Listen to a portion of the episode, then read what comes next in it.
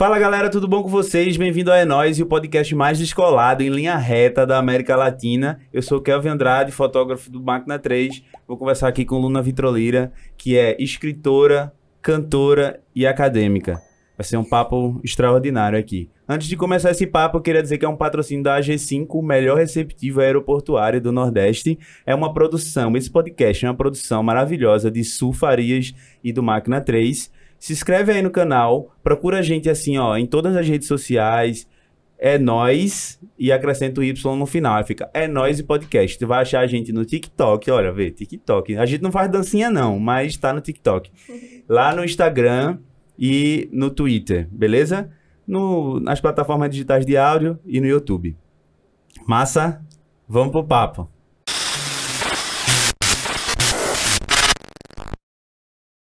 E aí, Luna? E aí? Que massa que tu veio, Vici. Fiquei feliz. Eu também fiquei muito feliz com o convite. Eu me lembro que esse convite chegou no final do ano passado. Lá na Macuca, né? Lá na Macuca, que a gente se encontrou, a gente se conheceu. E aí o final de ano é aquela coisa. Energia de final de ano tudo acontece. É, e a gente não sabe como é que vai ser. Mas aqui estamos e é muito bom poder começar o ano vindo É. aqui com vocês, conhecendo Que esse massa. espaço e esse podcast. Que seja um espaço que você sempre possa voltar e, e acessar a hora que você quiser. assim. É o A famoso pode fica- me chamar que É, eu vou. eu vou, eu vou fa- era pra ser o nome do podcast, devia ser assim, né? Pode me chamar que eu vou. Seria genial. Não é? Faz, bora, banda Ed, fazer um Pode me chamar que eu vou, um podcast das bandas, isso aí. E aí, me conta um pouco de tu, do que tu faz, um, um, um resumo das imensas coisas que você faz. Nossa, a coisa mais difícil é a gente falar sobre a gente mesmo, é? né? Mas assim, inicialmente eu começo como poeta declamadora Massa, no universo da oralidade, Uhum. declamando nas ruas, é, pelos palcos da cidade, né? Todas as calçadas são palcos. Uhum. E, essa, e esse meu começo é no sertão de Pernambuco. Que eu Sim. gosto muito de enfatizar isso, porque foi no sertão especificamente do Pajeú que eu entendi o que é poesia, não como forma literária, mas como forma de vida. Qual cidade? São José do Egito. Que massa. Foi a primeira cidade do Pajeú que eu visitei, depois eu visitei Itabira, depois eu visitei Afogados. E aí eu fiquei muito encantada com esse universo, porque o Pajeú é um vale de 17 cidades. Aham. E todas essas 17 cidades são conhecidas pela digital da poesia, Sim. pela cantoria de viola, pela mesa de glosas, pela poesia de bancada. Então, chegar num lugar onde você vê crianças de 3, 4, 5 anos de idade dizendo poesia antes de saber escrever o próprio nome, decorando textos, aprendendo pelos ouvidos, por esse sentido que é tão importante pra gente, né? Uhum. ter a oralidade como essa tecnologia ancestral de transmissão desse conhecimento e manutenção de uma memória poética da região foi muito forte para mim. Sim. Então ali eu vi também outras meninas da minha idade que também escreviam poesia, que declamavam poesia e eu entendi que aquilo era possível para mim, como Uhum. um prazer mesmo, como um lugar de, de existência. Tu lembra quantos anos tu tinha quando tu teve esse Quando eu contato? fui pra lá, eu já tinha meus 17 anos. Massa. Mas aí eu já eu depois disso eu comecei a investigar na minha memória onde foi que isso começou, de Aham. fato, né? Qual foi a semente que havia dentro de mim que despertou isso? E aí, muito nova, mas muito nova mesmo, eu escutava dentro de casa uma banda chamada Cordel do Fogo Encantado. Ah, que massa. E eu era uma criança muito retraída, muito silenciosa, muito caladona, muito caladona, porque eu sofria bullying Sim. na escola e isso me traumatizou muito. Então eu já Uhum. tinha meus diários, eu já escrevia, já tinha uma certa relação com a palavra, com esse lugar de testemunhar, de depor e tudo mais, de escrever sobre mim, sobre o que acontecia. Por eu ter sofrido muito bullying na- nas escolas que, que eu passei a partir da minha terceira série, então assim foi muito criancinha mesmo. Isso tem a ver com cor de pele, cabelo, essas Tem coisas a ver assim, com, com tudo isso. Tem a ver com ser uma criança de periferia, gorda, negra, é, de cabelo crespo, numa escola onde as pessoas tinham uma condição de vida um pouco melhor, digamos assim. Aham. Mesmo que mesmo nas escolas que eu, que eu frequentei em Jardim Baixo, em Paulista, Aham. na segunda, na primeira série, eram escolas onde pessoas tinham mais condições do que a minha família. Então, Sim. quando viam que eu andava de ônibus, que meu pai ia buscar num Fiat velho, quebrado, que ele tinha que muitas vezes empurrar o carro e a gente ficava ali. Pra gente era uma diversão empurrar o carro, né? Mas para as pessoas que olham é, fora dessa nossa realidade, é uma humilhação, digamos Aham. assim, né? Então, isso vinha muito forte forte pra cima de mim nas escolas por onde eu passei, das pessoas colarem chiclete no meu cabelo, me darem rasteira. Essas coisas que a gente vê em filmes e às vezes nem imagina que acontece na realidade com crianças. Pois é, crianças. verdade. O mais absurdo é isso, né? Tu já pensou em, em algum momento dessa época não ir mais pra escola? Como Sabe é que, o que eu fazia? Eu escondia o vale transporte. Eu escondia o vale transporte para não ir para a escola. E assim, eu estudava à tarde, Aham. Durante a tarde, né? O período da tarde. Então eu acordava cedo, eu pegava o vale transporte, eu escondia em lugares diferentes, às vezes no guarda-roupa, às vezes dentro de uma panela, às vezes em lugares diferentes da casa, Aham. na, estante, debaixo do sofá, saía escondendo. E aí passava muito tempo procurando, e meu Deus, cadê o vale transporte? Cadê o vale transporte? E ninguém sabia onde é que estava e como é que vai perder a hora de ir para aula. Mas ó, isso acontecia sempre. aham. E todo mundo sabia que era eu. Minha mãe sabia que era eu. Mas ela sabia o motivo ou simplesmente... Ela não sabia o motivo, mas eu comecei a fazer isso tanto, tanto, tanto que ela chegou a me perguntar. Aham. E aí, quando ela me perguntou, eu disse: Mamãe, eu não quero ir pra escola. Aí eu falei pra ela que eu apanhava na escola e não tinha esse nome bullying, É. né? É. Sim. E aí eu passei a trocar de escola todo ano, eu trocava de escola todo ano. Todo ano mudava de escola. E isso era muito difícil, inclusive, de me fazer manter laços de amizade. Porque eu nunca permanecia, nunca tinha um estado de permanência num lugar. Uhum. Porque eu chegava numa escola e eu via que muita gente tava ali desde o jardinzinho. Chegava na quinta, na Ah, sexta é. e era um lugar que você crescia ali dentro, né? Sim. E eu não tive essa experiência de crescer numa escola, de desenvolver um afeto que fosse um laço tão, tão fortalecido para uma vida inteira. Então, não tenho amigos de infância. É meio doloroso falar sobre É. isso, mas é real. Eu vou tentar não me emocionar. À mas é, é bem. E aí eu escrevia muito sobre isso, né? Então eu. No meu diário, eu criava um amigo imaginário, que crianças têm Quantos muito anos isso. você tinha quando criava assim? Eu acho que eu tinha essa faixa já de uns 8 anos, 9, 10 anos de idade. Eu já tinha essa, essa relação dessa escrita. E eu escutava música, escrevia as letras de música, sabe?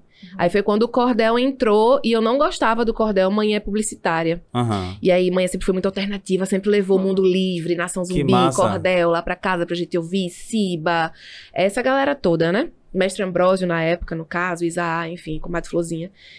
E eu não gostava muito do som do cordel. Não gostava. Toda vez que a mãe botava, eu dizia, ixi, de novo, de... que saco, aquela coisa toda. Aham. Só que aí, mãe uma vez levou a gente pro show, eu e a minha irmã. E aí eu fiquei assim, ó.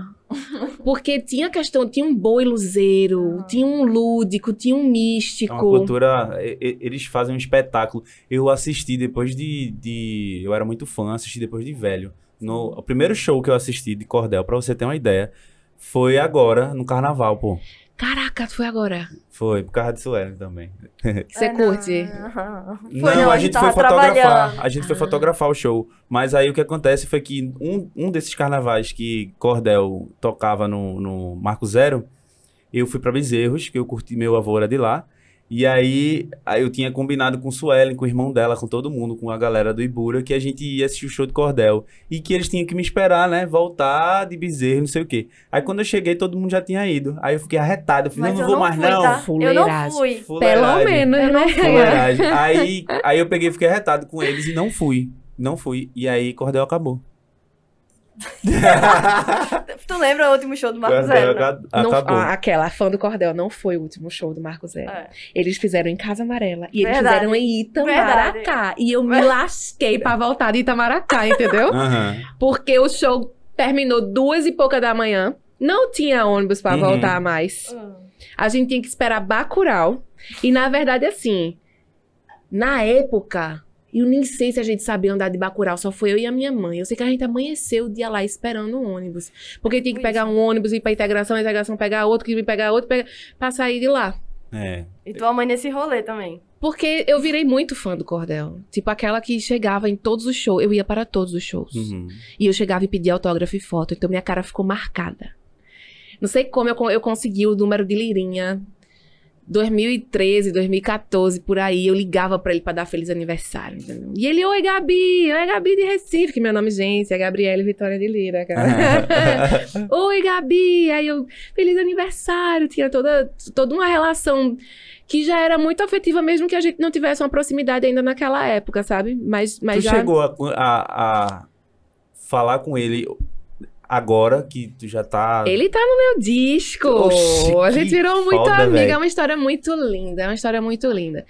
Muito fã de início. O Cordel me abriu para esse lugar da poesia, porque era onde eu queria chegar, né? A partir do cordel, quando eu chego em São José, eu entendo, eu sinto, na verdade, né? E compreendo a- a energia da poesia que já tinha me impactado e que ali ela se materializou na minha frente. Sim. Então, a partir disso, eu comecei a declamar a poesia nos espaços e comecei a escrever. Uhum. E aí meu olhar já mudou, né? É, com relação a, a- a tudo isso.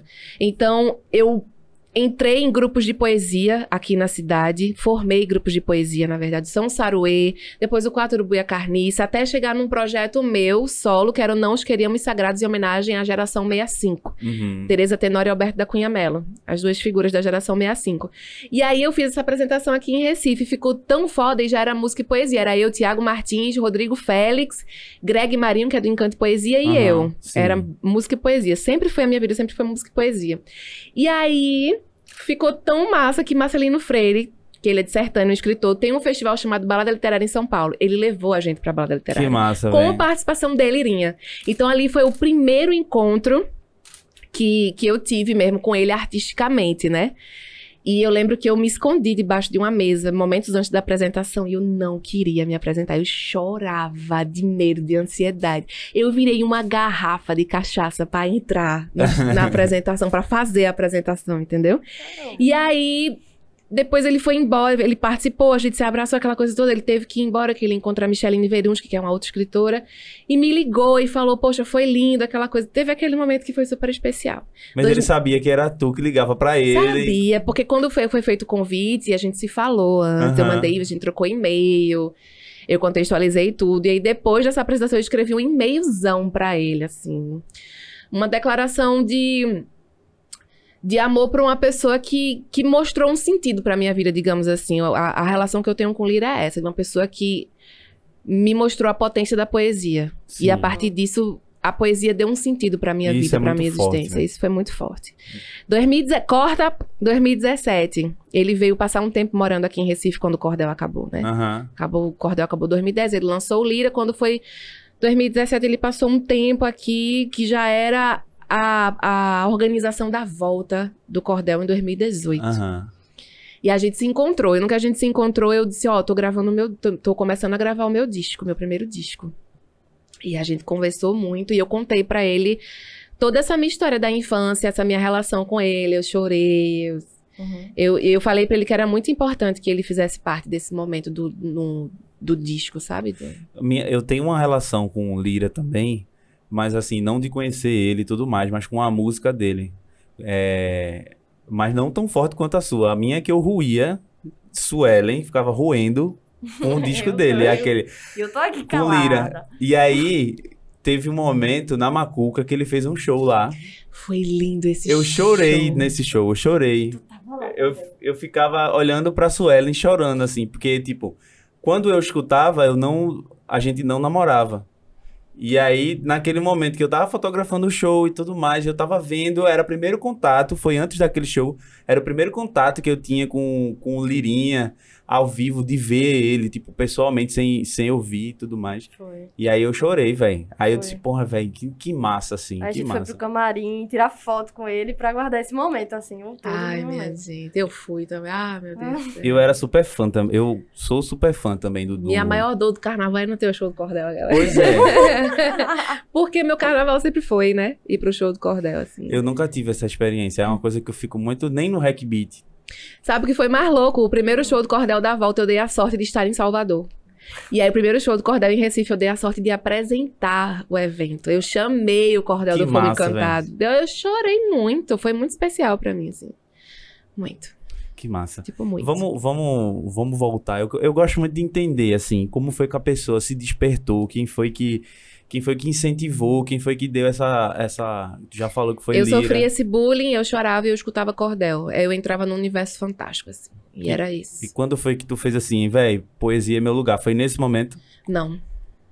Não, isso foi muito inconsciente. Nunca Aham. pensei em poesia como profissão. Pra mim não era nem possível, até porque a gente cresce ouvindo que viver de arte é um negócio que não existe. Sim. Então, é, eu continuei a, a- a minha formação na escola. No ensino médio, eu estava estudando no IDEA, que fica ali na Madalena. Uhum. Ali no IDEA, muito perto do mercado da Madalena, sempre havia uma movimentação do pessoal da poesia do Sertão do Pajeú, porque tinha um o, o o evento Mafuá do Matuto, Uhum. do pessoal de fim de feira. Então tinha show, muito show, muito recital e tudo. Eu ia pra lá dizer poesia, somente pra dizer poesia. Só. Uhum. Entrei na universidade, curso de letras. Eu fiquei em dúvida entre jornalismo, entre artes cênicas, entre música, entre letras. Eu disse, ó, acho que letras é o lugar que eu consigo pensar num caminho de profissão, Sim. porque a gente sempre pensa nisso, né? Como é que eu vou Uhum. ganhar dinheiro? Então é um lugar de profissão, mas que dialoga com linguagens artísticas e é um mercado amplo. Eu posso trabalhar com tradução, eu posso trabalhar como professora, eu posso trabalhar como redatora nesse universo de publicidade que a minha mãe faz parte, eu posso. Enfim, Uhum. escrita, palavra cabe em todos os lugares. Eu posso, Sim. inclusive, na crítica literária, trabalhar num jornal, numa revista. Então, dialoga com jornalismo. Eu tinha esse pensamento. Fui pra letras. Entrei no- na universidade em 2010. Uhum. Pra sair é que é difícil. Entrar não vai divisar, é pra sair. Eu passei por longe, assim. Não... É fogo, é fogo. Aí, nesse, nesse período da universidade, a gente já fazia umas experimentações de sarau e tudo. Tinha Freeport, eu comecei a participar de eventos de literatura. Aham. E recebendo um primeirinho um cachê, uns cachê de 200 conto. Aí chama pra ir no mercado 50 conto. Chama pra ir não sei aonde, cachaça, entendeu? Dizer poesia a troco da vivência mesmo, porque era o que importava pra gente. Era fazer poesia. Sim. Não tinha um, um objetivo final de, de mercado literário, de publicar. Nem pensava em publicar um livro, gente. Eu vou publicar livro 10 anos depois que eu comecei essa trajetória, assim. Porque fazer poesia é uma coisa. E trabalhar no, no mercado literário é uma outra coisa, é um outro Sim. comportamento, é outra postura, são outros objetivos que você. É um outro caminho. É, é, é outro lugar. Então, quando eu vi que eu comecei a, a ganhar dinheiro ali, eu disse: eita, olha, isso aqui dá uma graninha. Uhum. Aí eu entrei na bolsa de pesquisa e fui ser professora. Ao mesmo tempo, eu, eu viajava, comecei a viajar, fazer jornadas literárias. Eram 15 dias viajando pelo sertão de Pernambuco com o SESC. Era a jornada literária da Chapada do Araripe, a do Mochotó. Já viajava. Isso dando aula pra Pernambuco, público? Nação Cultural, é, escola pública. Aham. Eu dava aula em escola Adolescente. pública, adolescentes. Era sempre assim, os anos finais, é, oitavo ano por ali, né? Nono ano, primeiro, segundo, terceiro ano. Como é que eles recebiam, assim? Eu já chegava dizendo poesia, né? Era uma Aham. coisa diferente. Já chegava de um jeito muito descontraído. E como era bolsa de iniciação à docência, a gente não Aham. assumia a sala de aula. A gente Aham. tinha momentos, dias que a gente ia dar aula. Então eram temáticas que não era do assunto curricular, eram os temas transversais. Ah, eu vou debater sobre, é, sobre racismo, eu vou debater sobre feminismo, eu vou Aham. debater sobre.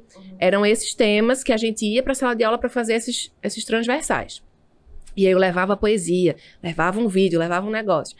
Só que aí é, eu fui percebendo que o modelo de sistema mesmo educacional ele tem tantas contradições, e mesmo que quando a gente está estudando educação, a gente tenha muitas utopias de uma construção de uma nova realidade educacional, na prática não é assim. A gente tropeça na realidade e vê Uhum. que não é tão possível transformar o mundo educacional por um desejo nosso. E aí eu fui percebendo que trabalhar com educação era uma escolha muito difícil para mim, porque era abrir mão da minha vida Aham. dos meus sonhos para ajudar outras pessoas a, a construir os seus sonhos ali na sala de aula, transmitindo um conhecimento. Uhum. Só que assim, é muito bonito isso. Mas quando eu entendi que esse conhecimento que eu tô transmitindo não ajuda ninguém a realizar o seu sonho, pelo contrário, ele empata, ele Uhum. oprime o teu sonho, eu disse, eu não acredito, não tô acreditando, não boto fé no que eu tô fazendo aqui.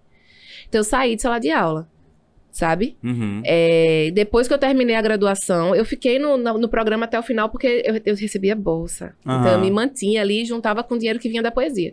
Mas quando eu saio da academia, eu vou experimentar. Vamos assumir uma sala agora. Uhum. Aí eu fui trabalhar numa escola, agora particular, de comunidade lá em Paulista, ensino médio. E aí quando eu me vi, bicho, ensinando o curtiço, tendo que dizer que preto, pobre, de periferia, Uhum. num ambiente de aglomeração se comporta como animal, como bicho, como selvagem, eu disse, Aham. eu parei aqui. Sim. Porque eu fui desconstruir o livro todo, essa perspectiva toda, arrumei uma briga com a coordenação da escola, porque até hoje cai no Enem, no vestibular, essas características do determinismo. Aham. Que Sim. gente preta pobre se comporta como animal, como selvagem. E isso fere a minha humanidade, porque eu sou uma mulher negra. Uhum. E eu entendo hoje, a partir de tantos estudos, de tanta leitura que eu tive que, que enfrentar para me entender nesse mundo, que a minha humanidade foi retirada e que, de fato, meu corpo foi objetificado, animalizado, e eu não concordo com isso. Eu não posso estar na sala de aula reproduzindo. Aham. Eu pedi demissão. Eu pedi demissão e minha carteira tem seis meses de trabalho. quando eu cheguei no realismo, eu me demiti. eu ensinei ali o ano todo e quando eu cheguei no realismo, naturalismo, eu disse demissão. Aí me demiti, saca? É E- muito e- Deve ser muito difícil mesmo, velho. Você, você lê sobre a história dos seus ancestrais de uma forma, tipo, totalmente porca, né? Assim, Distorcido. talvez distorcida e, enfim. Na verdade, não é nem distorcida, é planejada para um projeto político. Sim. de formação de um Brasil. E aí é justamente isso, é você compreender que existe um plano de Brasil, que existe um plano muito bem estruturado e que o Brasil só tá do jeito que tá porque esse plano deu certo. Aham. E aí quando você se vê contribuindo para isso, porque o sistema ele opera através de você, é a Matrix. Aham. aham. E sacou? É.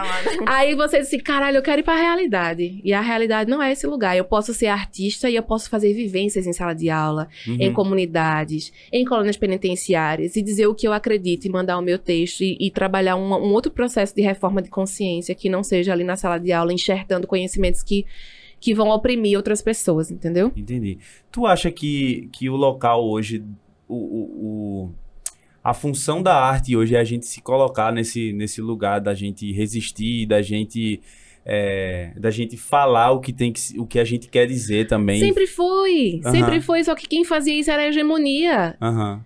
todo o campo artístico, toda a literatura, toda a ciência, tudo que é baseado em conhecimento, que foi legitimado, são essas pessoas tentando manter esse plano, Uhum. usando a gente como objeto de pesquisa, inclusive.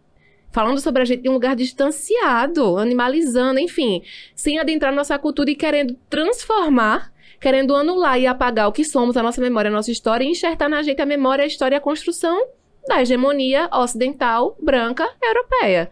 O que acontece hoje é um campo de disputa de narrativa. Aham. A gente começou a disputar os lugares de fala, Uhum. os lugares de poder. Mas sempre foi isso, só que era o, o o homem branco falando. Ainda bem que, que ainda bem que vocês querem retratação, né? Porque se quisesse vingança, Pois é. o negócio era mais mais forte. E ainda Não não falar de seja, racismo reverso. Pois é. Pois é. Pelo isso é uma- amor. Isso é uma doideira, né, velho? É, eu vejo esses. Essa galera falando de racismo reverso. Eu vivo, assim, por ser branco. Eu. eu muitas vezes a galera me coloca. Meu irmão, tá vendo essa galera aí falando disso, falando de racismo? 2021, 2022, pô. Eu escutei isso uma vez. Que dívida é essa que a gente tem? Que dívida é essa, pô? O negócio aconteceu há não sei quanto tempo atrás. E as pessoas não conseguem perceber que tu, todo o contexto que se vive hoje de genocídio nesse país, enfim, Sim. é um processo histórico que começa ali. Exato. Sempre foi assim? Uhum. Não, onde é que começa? As pessoas precisam se perguntar. E do Exato. mesmo jeito que eu busco a minha ancestralidade, as pessoas brancas precisam buscar as suas. Uhum. O meu povo é o povo que foi escravizado. A história do meu povo não começa ali. Sim. A história do povo branco é o povo que vem aqui dominar, que vem aqui matar, e que são essas pessoas até hoje, que dominam. Dominam todos os espaços de poder. Então, assim, é preciso que haja um reconhecimento disso. Tu escuta. Tu escuta rap? Escuto. Tu gosta de. Já ouviu Jonga? Jonga. Tem uma frase de Rico. Jonga que eu acho maravilhosa, que ele fala assim: quem, quem nos obrigou a falar amém hoje fala axé, tá ligado? Quem hoje fala axé nos obrigou a falar amém. Tipo, Exato. eu acho essa frase. Isso é muito Isso é Olha, eu me muito forte, arrepiei, velho. É, Porque eu me muita gente muito também. usa determinadas expressões, determinadas. Como é que eu vou dizer? Que são ferramentas de luta, que são simbólicos pra gente também. De um jeito de se apropriar no sentido de- do esvaziamento. Então as pessoas não sabem o que significa axé. Uhum. Você nem é de axé. Você nem é de terreiro. Por que, que você tá dizendo axé por aí? Aham. eu fui obrigada a dizer amém, a pedir a bênção num, num- num ambiente ca- catolizado. ca- ca- é, né? Num ambiente cristão. Entendeu? Mas a partir do momento que eu entendo que a minha origem não, não é ali, aí eu faço todo o meu movimento de retorno pra entender de onde eu vim e saber pra onde eu quero voltar. E isso me leva pro terreiro. Uhum. E isso me torna uma pessoa de axé. E isso me dá embasamento e conhecimento pra eu usar essa palavra com a força que ela tem. Com o poder energético que ela tem. Exato. Caso contrário, é um axé vazio. Axé. Você não precisa Uhum. dizer axé. Exato. Tu já pensou em flertar com, com rap? Fazer rap e tal, não sei o quê? Então, o meu disco. Eu sou uma pessoa que escuto John Coltrane, escuto Musa, Que escuto massa. Corda do Fogo Encantado, escuto tudo. Tudo faz parte de mim, eu sou uma pessoa muito múltipla. E o meu disco, ele tem rock, ele tem trap, ele tem rap trap, ele tem brega funk, ele tem coco, maracatu, ele tem... Ele tem tudo, só que de um jeito muito... Muito do meu lugar, muito Sim. do meu corpo, da minha vivência, de, de quem eu sou, né? E nesse meu próximo trabalho, que vai ser de canção, tipo, o, meu, o meu trabalho. Deixa eu só dizer uma coisa antes, pra não ficar confuso. O meu rolê com esse projeto Transmídia, Quando Amor às vezes é isso, Uhum. é levar a poesia para um lugar pop. Sim. Pop mesmo. Na sonoridade, na estética, no visual, em tudo. Sim. E isso vai repercutir na, na sonoridade e vai repercutir também no filme Uhum. a visualidade do filme. Nesse projeto de canções, eu quero muito flertar com tudo isso. Por quê? Porque são músicas que eu cresci ouvindo, são músicas que fazem parte do meu território. Tipo, Uhum. a família do meu pai, a família da minha mãe é canavieira, são de cortadores de cana, Aham. e quando vem pra Recife, vem pro alto da favela do Alto Santa Isabel. Ou do meu pai, vem pro alto da favela do Vasco. Aham. Então, eu fui criada nesses dois lugares, morando também em Jardim Paulista Baixo. São territórios completamente dominados por, por, por essas, por, essas, por esses gêneros musicais, por Sim. essas estéticas. Então, o que eu escutava na infância era brega, sabe? É, eu acho que a maioria dos recifenses de periferia cresceram ouvindo brega, ou Sim. cresceram ouvindo pagode. Eu amo pagode. Eu amo. Eu gosto muito de brega. Muito, cara. Tem uma, tem uma cena, e é todo tipo de brega. Tem uma cena que, assim, eu tô fazendo campanha política na rua da Riachuelo, ali na, no, no centro. Né? Riachuelo, né? É, foi, foi lá. E aí, é, tinha um, um pessoalzinho, a equipe, o candidato, a gente fazendo e tal. Aí eu vejo o Paulo Márcio E caramba. passando assim. Aí eu faço. Meu irmão, velho, é o Paulo Márcio. Aí a galera, Paulo quem? Paulo Márcio, pô. Aí a galera, quem é Paulo Márcio, pô? Eu, meu Deus do céu, vocês não conhecem Paulo Márcio. Eu parei o ensaio pra ir tirar foto com o Paulo Márcio. entrou pô. na Ele entrou numa ótica e eu fui atrás dele. Eu, Paulo Márcio, aí ele olhou assim, meio, meio.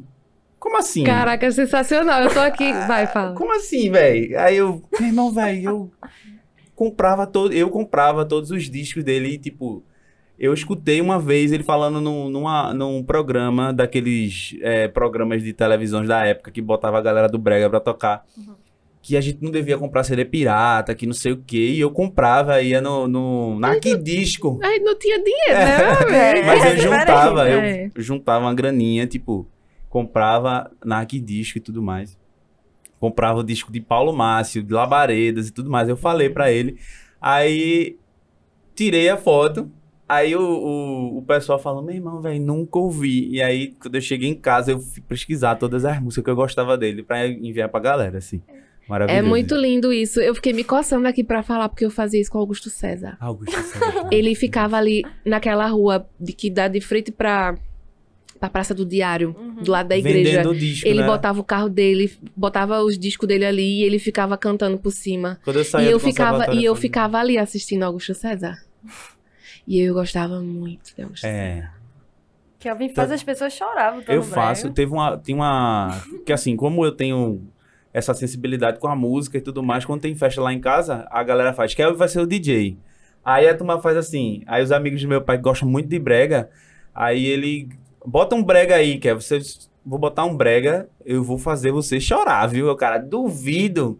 Aí eu colocava uns bregas. E Teve, uma, teve um, um que eu coloquei, que foi o Evaldo Braga. Que. Eu esqueci o nome da música agora. Mas. É uma música que fala de, de uma partida, assim, que a mulher foi embora, que a mulher deixou, não sei o quê.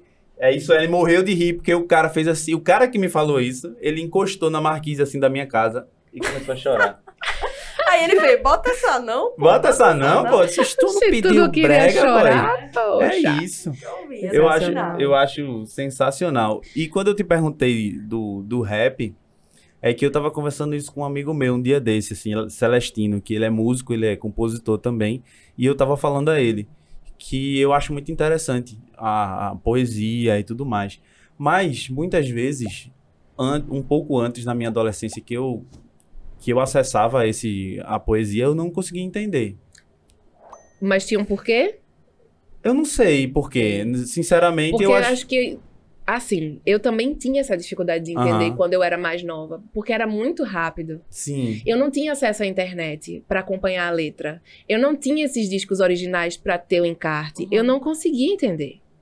É muito rápido. Hoje é diferente. Você vai escutar uma letra, você não tô entendendo muito aqui porque é muito rápido, o flow é Aham. muito pegado e tal, você vai lá e dá um Google e vai acompanhando na letra, entendeu? E aí, eu acho que era mais pelo significado das palavras. Sim. Mas Que depois eu fui rap ou buscando. pra poesia? Poesia, poesia. Ah, eu falo sim. na Ah, poesia. Eu falo na poesia. Viajei. É, eu, tô- eu falo em relação à poesia. E o rap era uma coisa que eu entendia como poesia e que eu entendia. Então, mas aí, pra mim, quando baixou a professora, Aham. a poesia que a gente tem contato na adolescência, nas escolas e tal, não é uma poesia que dialoga com o nosso universo, com o nosso tempo. Aham. É uma poesia de outros séculos, com realmente outra linguagem, com um português que não existe mais, Uhum. entendeu? De um contexto que a gente não se identifica. Então é óbvio, assim. E é uma poesia que se torna hermética, fechada, inacessível pra gente. Então, um desafio meu, inclusive, quando eu ia pra sala de aula, era estabelecer conexões. Pra... Eu, não, eu não vou ensinar é, uma poesia do século XVII, do século XVIII, do século XV, sei lá, empurrando de goela abaixo sem trazer uma, uma ponte pra isso. Sim. Então, assim, quando. Vou dar um outro exemplo. Quando eu fui ensinar pintura rupestre.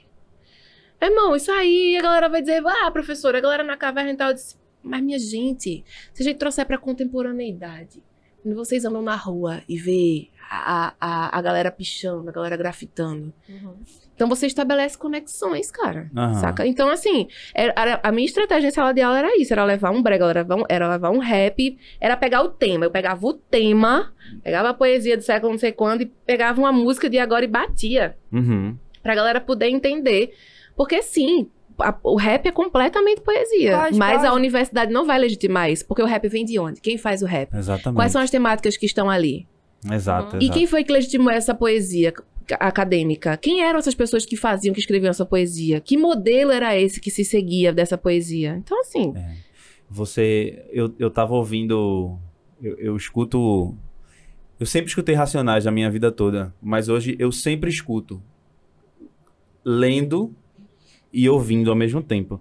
E aí, esses dias eu tava analisando um pouco sobre aquela é, 157, né, que ele fala, e essa letra, ela é extremamente maravilhosa, assim. eu vou até mais além.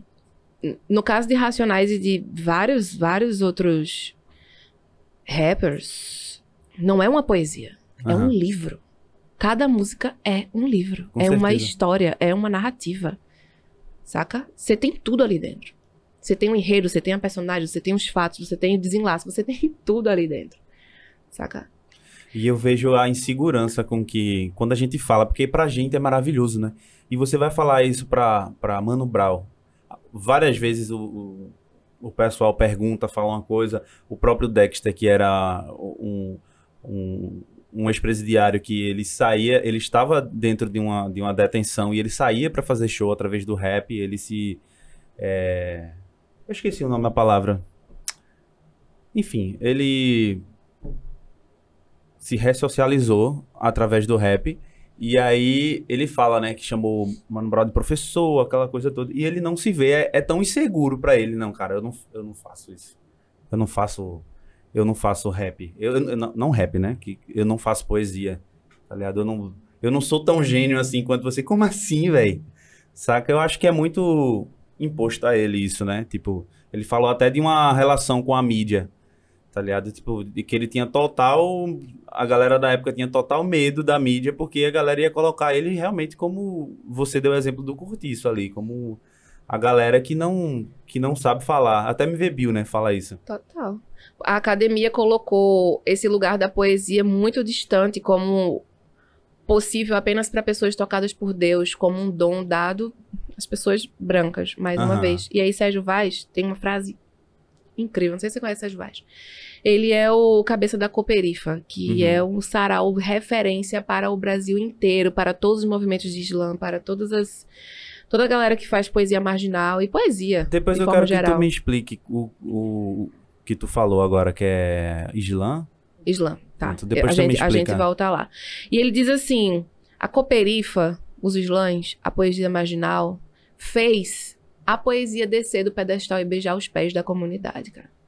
Então é o inverso, saca? É a poesia que. É o, é o que Conceição Evaristo vai chamar de escrevivência. Uhum. E são essas escrevivências que viram esses livros, que são essas letras de música, saca? Uhum. O impacto é tão forte porque a, a identificação é imediata.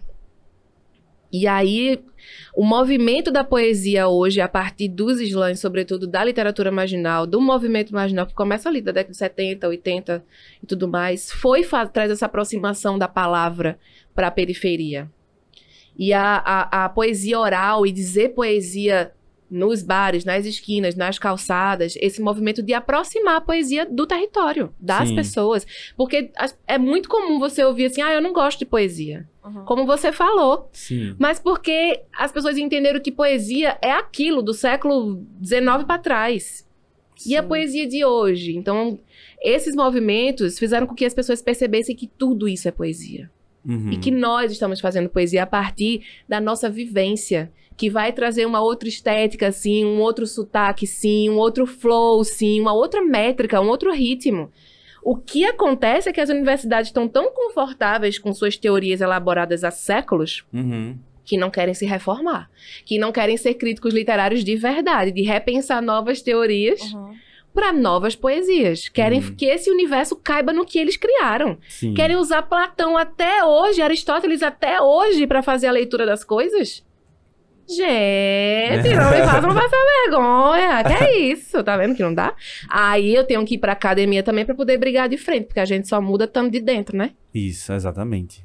Me fala sobre esses movimentos de slam que tu tava falando. Islam, olha só, o Islam, ele é um movimento mundial que começa nos Estados Unidos de poesia falada Sim. e que é muito influenciado pela cultura do hip hop, partindo dos Estados Unidos, Aham. né? Então vai ter uma relação já muito forte com o rap desde então.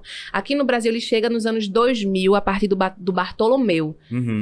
que é um coletivo de teatro, de literatura, de tudo, porque eles são bem amplos, inclusive já fizeram filme, já fizeram tudo. Aham. E eles começam a trazer essas batalhas pra cá, porque isso, Roberto Ladalva foi competir, ela ganhou, ela foi representar o Brasil na França, e aí ela virou a pessoa que foi a, a, digamos assim, a do front pra colocar o slam pra rodar aqui no país. E aí o slam é uma batalha de poesia. Aham. A gente já fazia aqui em Pernambuco, sempre fez, mas não com esse nome. Uhum. Que é poetas que se escrevem pra declamar poesia e competir entre si. E aí vai ter um tempo de três minutos pra você dizer o seu poema. Uhum. Tá? Que a gente já fazia isso aqui. O slam ele vem com um formato mais específico. Então é assim, ó. é, como tem slam no Brasil inteiro, o slam, vou pegar o slam de São Paulo, tá? Que é o slam Uhum. BR. Tem slam no Brasil inteiro, um representante de cada estado que ganhou no seu estado vai competir em São Paulo. Então vai ter o tempo de três minutos para dizer a sua poesia, fazer a sua performance. Não pode usar instrumento musical, não pode usar nenhum elemento de cena. É você, voz, corpo e performance Que massa, velho. com o seu texto, saca? E aí vai ter uma banca de jurados que é selecionado na hora. Pelo, o público mesmo é que, se- que se torna jurado, sabe? Pode dar nota de 0 a 10. É importante que dê notas quebradas. Pra que se todo mundo receber 10, todo mundo receber 9, vai ficar tudo muito perto, né? Então Uhum. 9.7, 8. ponto não sei quanto. A nota mais baixa que eu já vi foi 6. Nada Aham. abaixo de 6, assim. É, e aí depois fazem a soma e aí vão fazendo as, as chaves, né? As eliminatórias, como Que faz massa, também no- nos campeonatos de futebol. Isso rola muito também agora que chamam rinha de MC, né? Batalha então, da mas, aldeia. a, mas a batalha e a rinha de MC são os freestyle, né? É, os freestyle. Então, eles, eles têm, os jogam um tema e eles fazem. É. Na hora, é improviso. No slam, você vai com a sua poesia pronta. Se Ah, for três sim. rodadas, quatro rodadas, você tem que levar a quantidade de poesias da quantidade de rodadas que vai ter. Sim. Geralmente são três. Então, você vai preparado com três poemas de três minutos. Uhum. Pra você competir. Aí você faz a primeira rodada. Se você continuar, você vai pra segunda. Se você continuar, você vai pra final. Que massa. Nossa. Saca? Que coisa legal, E velho. você, se você ganha o Slam BR, você vai representar o Brasil na França. E isso Aham. abriu muitas portas. assim. Tipo, Bel Puan foi representar o Brasil na França. Sim, Nossa. massa In- demais. Inclusive, no, no festejo, mudando assim o assunto completamente, tu falou sobre é, usar o corpo, né? No festejo de Zé, tu usou o corpo, porque tinham vários poetas lá. E tu usou bastante, e aquilo me chamou muita atenção. Eu tava até distante te vendo, assim. Esse cara que, foi, pra mim, foi uma experiência diferente, assim. Vivência de rua. Eu comecei a ver poesia e fazer poesia na rua. E na rua você é corpo, você é presença. Eu, fa- eu sempre, ó, eu comecei fazendo um projeto Agente da Palavra. Era bater de porta em porta de casas de pessoas desconhecidas pelo sertão, pelas periferias aqui. Fiz Alto Zé do Pinho, fiz vários lugares. Aham. A gente ia no Pernambuco, Nação Cultural, Pernambuco adentro fazendo isso. E as pessoas nunca me viram na vida e abria a porta de casa pra me ouvir dizer poesia, sabe? Então eu chegava, tinha toda. Você tem que conquistar a pessoa na hora, senão ela não vai querer ouvir a poesia. Sim. Metrô e tal. Então, assim, pra você chamar atenção, você precisa estar muito presente ali. Qualquer arte de rua precisa disso. E aí, como essa minha vivência sempre foi escrever pra dizer, o corpo sempre foi intrínseco, assim. Sabe, um Não, momento que eu necessário. lembro muito de, de, de tu recitando uma poesia foi lá no Nova Raiz, quando a Amaro tava tocando. Bicho, Não, faz ó, mas a gente tava lá, a Mara tocava, a gente tava lá. É. No Nova Raiz sempre. E ele- Aí tu tava E tava tocando e tu entra em nome do Pai, Filho, Ei. uma parada assim. de- Aquilo ali me deixou, tipo, a- nessa época eu já já entendia as coisas e achei fuderoso. Eu tava inclusive, veja como são as coisas. Rodrigo, que é um rapaz que vivia lá no bar também, ele vai ser papai de gêmeos agora. Parabéns mais uma vez, Rodrigo. Ele vai estar assistindo a gente. E ele, a gente tava conversando sobre isso agora, no dia 8. No dia 8 desse mês, a gente tava conversando sobre esse momento. Caramba. Sobre esse momento. Exatamente. Foi massa aquele dia. É, é, assim, eu sempre cheguei em lugares inusitados e é farra, poesia, eu sempre declamei. Eu já subi em mesa, já caí de mesa. É. Já caí na macuca. Nossa, eu declamei uma poesia minha e emendei numa poesia de Elisa Lucinda. Aham. Com minha, meu copinho de cachaça, assim, bem divona. Na hora que eu fui sentar de volta, errei a cadeira. Meu amor. Uhum. Já levei choque, já... Essa, esse ambiente que, que Zé criou, né, velho, na macuca da mesa de poesia, é muito fantástico, né? Você acredita que, eu, que foi uma das minhas primeiras. é, meus primeiros contatos com, com poesia foi ali na mesa de. Na mesa de, de Zé. Pois é, ó, pois é, pois é. Saudoso demais. É. Eu acredito muito. Esse, essa tradição de fazer roda de declamação de poesia é muito nossa e é Aham. muito comum em qualquer lugar por aqui nos interiores. As pessoas se reúnem e começam a conversar de poesia e dizer poesia. Uhum. Zé teve uma sacada muito linda porque ele conversa muito, sempre conversa, porque ele vai estar sempre vivo. Aham. Conversava muito, interagia muito com a cena artística. Ele sempre recebia muita gente lá na Macuca, mesmo Sim. fora de festival. A gente Uhum. sempre ia, e sempre eram momentos de música e poesia. Então ele levou isso pro festival. Eu fico Uhum. muito triste que não seja uma prioridade mais hoje. Que a roda de poesia, é, ela não, de fato, ela não é mais. Era uma coisa muito de Zé. Uhum. O festival, ele se torna um festival de música. De música. Bacuca do mundo, essa coisa toda. Uhum. Mas muita gente é, acessou uma outra experiência de poesia a partir daquele lugar que já é místico, que já é propício, que já é Uhum. poético. E era isso, né? Era, era cachaça na mesa, Era. era, os petiscos na mesa e a gente bebia. E eram horas, gente. Eram quatro, cinco horas dizendo poesia. Como que a poeta não vai levar um tombo? É. Depois de uma garrafa de cana. Claro, né? Com certeza. Vamos falar desse, do, do- dos teus trabalhos, Vamos. os que tu já lançou, os que tu vai lançar. Vamos. Vamos embora? Esse livro aí foi a- a- o primeiro. Esse livro foi o primeiro, né? Pode foi mostrar ele aqui, ó, do lado do teu rosto. Sobe mais. Isso. Ó. A Quenda, o amor, às vezes, é isso. Esse aqui é o meu primeiro livro. Como eu falei, eu levei 10 anos para publicar, porque nesse universo da poesia oral, a gente não pensa mesmo. É, é muito incomum a gente pensar em registro. Aham. Então eu escrevia só para declamar. Mas aí, depois que eu comecei a participar de festivais, eu percebi que o poeta da tradição oral, ele ocupa um lugar subalterno Uhum. entre os escritores que têm livros publicados. Já existe até uma distinção de ser poeta e ser escritor, né? Uhum. Que antigamente era o poeta estava acima, hoje o poeta está bem abaixo. Então existe uma hierarquia no mercado, na mas existe uma hierarquia no- na indústria, no Uhum. mercado literário. E se você é um poeta da oralidade, é mais pesado ainda isso. Uhum. Porque você- isso aqui é, é o que te legitima. Numa sociedade criptocêntrica, a escrita ela é poder. A gente Uhum. sabe que quem escreve tem um poder nas mãos. Quem tem esse letramento, esse conhecimento, tem- ocupa um espaço de poder na sociedade. E aí eu disse: caramba, eu, eu tô há tanto tempo, eu vou publicar um livro. Só que eu não sabia os meios de publicar um livro. Esse conhecimento, essas informações, elas não são tão acessíveis. E, não, e eram muito menos na minha Não época. pra gente, né? Não pra de gente. periferia e tudo mais. Não, não de pra interior, o pessoal do interior. não, mas se a gente for pensar também, eu, eu lancei um disco de música e eu Aham. não sabia como colocar nas plataformas, porque são conhecimentos inacessíveis mesmo. Exato. Não é, não é fácil, saca? Não é Aham. fácil. E é custoso, não é um negócio caro. Esse livro eu ganhei. Esse livro eu não, não paguei por ele, eu ganhei. Uhum. Então foi o seguinte, eu organizei é, o que eu tinha escrito já desde 2015, e 2015 é um momento do país que já é de muita efervescência e polêmicas políticas, então Uhum. essa minha, esse meu recorte temporal, ele é completamente politizado, de momentos do agente da palavra, do de momentos de vivências em colônias penitenciárias, que eu trabalhei com mulheres em colônias penitenciárias, saca? Uhum. E aí me, me fez pensar muito sobre o amor.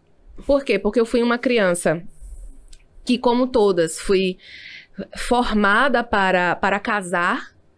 Tive essa, essa construção educacional, entendeu? De, de buscar um homem para Uhum. casar, para ter filhos. Entendendo que ser humano é aquele que nasce, cresce, reproduz e morre. Eu sou a mulher e meu papel é reproduzir Aham. dito pela sociedade, não é? E assistindo muitos desenhos, muitos, muitas comédias românticas e criando todo um universo romântico na minha cabeça. E vivendo completamente o contrário disso.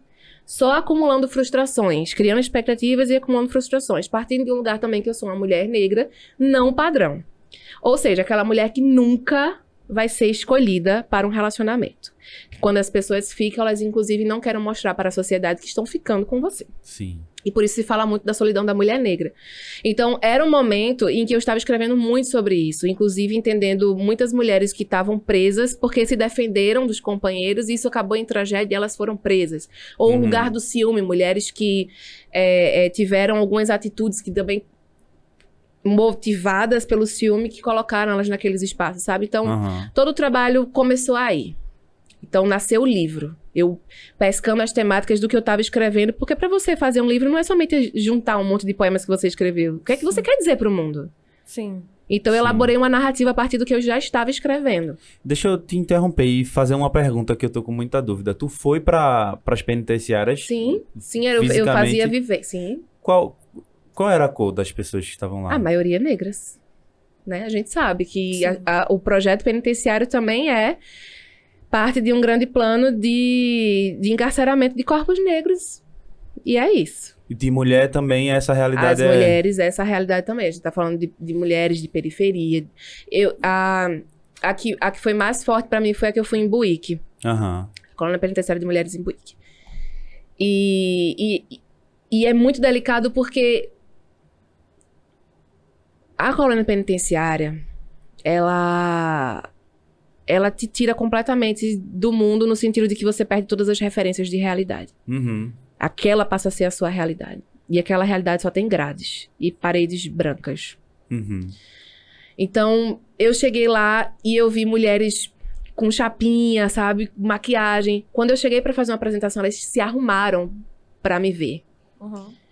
Mas é um lugar que não pode ter espelho, porque espelho é uma arma. É Se uma você arma. quebra um espelho, é uma arma. Sim. Então elas não se enxergam. Elas se arrumam, mas elas não se veem. Então elas perdem a referência de si.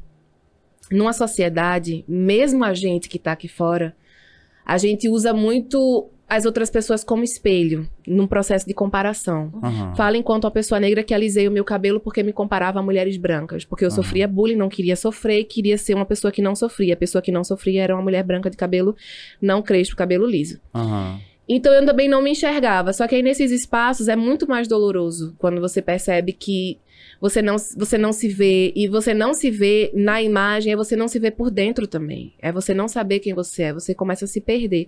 Então eu escutei muitos depoimentos nesse sentido.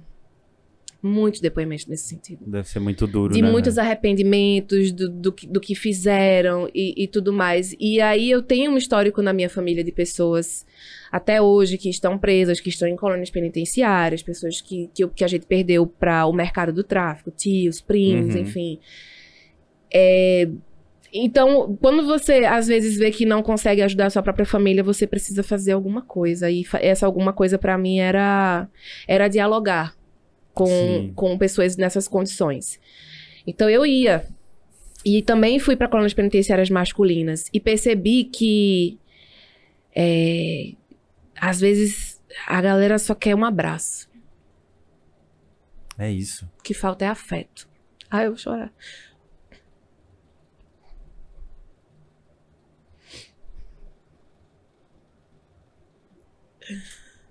Quando você começa a perceber que às vezes é um abraço que a pessoa quer, que o que tá faltando na vida dela, na sua base da sua construção, é o afeto. E aí, falando sempre de pessoas negras também, tá? Uhum. que são pessoas muitas vezes abandonadas porque, porque o sistema é, impõe essa condição do, do, abon- do abandono. Aí você entende o quanto que foi retirado dessas pessoas de nós, a nossa humanidade, a nossa sensibilidade, o nosso direito ao afeto. Isso vai bater nesse lugar mesmo do relacionamento de mulheres negras não não conseguirem se encontrar nesse lugar de receber afeto, de homens negros também não conseguirem receber afeto, porque são, somos criados em espaços de violência o tempo todo. Sim. Então, é, é isso. É e- entrar numa colônia penitenciária é enxergar a humanidade daquelas pessoas, não o que elas fizeram. Uhum. E não o que elas fizeram. E eu, eu, eu tenho memórias muito lindas, assim, de, de fazer batalhas de passinho, porque tem as gangues lá dentro. Uhum. Fazer batalhas de passinho entre as gangues, de serem momentos divertidos, de não ter Uhum. violência nenhuma. De eu almoçar, almoçar com, com eles Uhum. e, a- e trocar uma ideia e abraçar depois. Porra, tia, tu é massa, véi. Saca? E aí começou a pandemia, né? Eu fiz 2018, fiz 2019, e quando foi 2020 começou a pandemia. É impossível porque você não pode estar entrando e saindo Uhum. nesse contexto de, de um vírus que a gente não vê e tal. Mas é um, é um espaço em que eu ainda quero me dedicar muito a estar lá. Eu, eu sempre tive, sempre falei isso, sempre falei isso. Eu sempre tive a vontade de, de ir para um, para esse ambiente. A gente mora aqui perto, né, da, da, do Aníbal Bruno, é aqui pertinho. E eu sempre quis ir numa, numa pegada de, de, de ensinar alguma coisa, entendeu? De, de, até de conviver com alguns, alguns deles, assim, conversar, entender, trazer. Queria fazer, eu queria trazer voz também para para ele através de, de- É importante Desses porque é um espaço excluído e existe muito preconceito mesmo, porque são criadas muitas imagens desses lugares, né? Sim. Então as pessoas não querem passar na calçada. Saca como é? Porque já acham que vai acontecer alguma coisa e, e não é isso. E quando eu falo desse lugar do afeto, eu penso na minha própria família, assim. Uhum. Nos, nos parentes. E quan- quanto afeto faltou ali. Eu lembro do meu pai dizer que os, os pais dele, meus avós, morreram e ele não escutou um eu te amo, saca? Não recebeu um abraço. Então, Isso é uma realidade. a gente tem isso na nossa realidade, na comunidade negra. E a gente vai pra colônia pen- penitenciária e percebe que é o que falta pra gente. Pra gente. Pra todos nós, assim. Edu- Educação e afeto. acolhimento, acolhimento, afeto, porque a gente o tempo inteiro é, é rejeitado, é diferenciado, é excluído. É... é isso. Então esse trabalho nasce disso, desse momento político na minha vida. E nessa. Lancei o, o, o livro, viajei o Brasil inteiro, fui para todas as regiões, eu fui para muitos estados, de norte a sul desse país, levei esse livro. Fiz eventos em festivais literários, fiz eventos em escolas, em universidades, em tudo que você imaginar, eu fiz e participei. E Aham. foram trocas muitíssimo importantes. O amadurecimento de vida que eu tive de rodar esse país com esse livro, assim, não tem nome. A partir disso, eh, veio o disco. Aham. E aí é um projeto transmídia, todos eles têm. Vou te interromper de novo. Tá, É, deixa, eu- queria perguntar algumas coisas sobre esse livro. É, quem, quem Ah, ilustração. fez a ilustração da É. capa? Pensar, pensar o livro foi um desafio muito grande, mas é de muito aprendizado, assim, né? Porque depois dos poemas. Primeiro, eu tive que pensar, como eu sou da oralidade, como que eu assento as palavras no papel para as pessoas entenderem as pausas, a minha dicção, enfim, o meu, meu estilo, né? Criar o meu estilo. Sim. Depois de criar a narrativa, criar o estilo. Depois disso, O que, que vai chamar a atenção? Por que, que as pessoas vão comprar esse livro? Porque se compra o livro pela capa, sim. É. Então, verdade. pensar essa diagramação e tudo mais. E como é um livro que fala sobre uma outra versão de amor, questionando o modelo romântico ocidental, é, que é usado como dispositivo de poder, manipulação, que tem um ciúme como sua prova maior e que causa feminicídio. Aham. E as pessoas dizem, casou, se tornou uma prisão. Casamento é uma prisão, né? Tem muito esse discurso e tal. Eu peguei uma gaiola. Mas é uma gaiola abandonada, aberta. E aí, quando você vê uma casa abandonada, Rompida, né? a natureza começa a florescer nela, né? Então, quando a- Uhum. a, a grande ideia aqui é quando a gente abandona esse, esse lugar de aprisionamento, dessa ideia de amor, a gente renasce. Hum. A gente consegue perceber as coisas de outra forma. E essa ilustração é de Manu Maltês. Que massa. É um gravurista incrível. E, e além dessa aqui, que vem pra aqui pra trás, né? Também tem dentro. Tem uma mão belíssima aqui dentro. Porque um, um grande símbolo de violência são as nossas mãos, né? At- através das quais a gente também pratica violências físicas.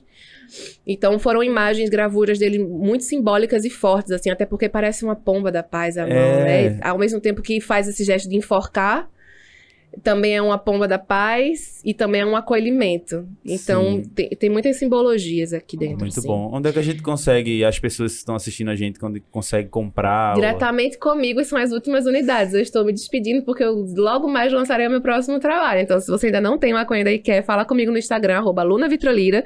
Manda um direct que eu vou te orientar. Se você for daqui, a gente pode se encontrar. Se você for de fora, a gente entrega para todos os lugares do país. E é 35 reais. Olha mais aí, o frete galera. se você for de fora do, do, do, do estado. Comprem, galera. Entre em contato lá com o Luna no Instagram e.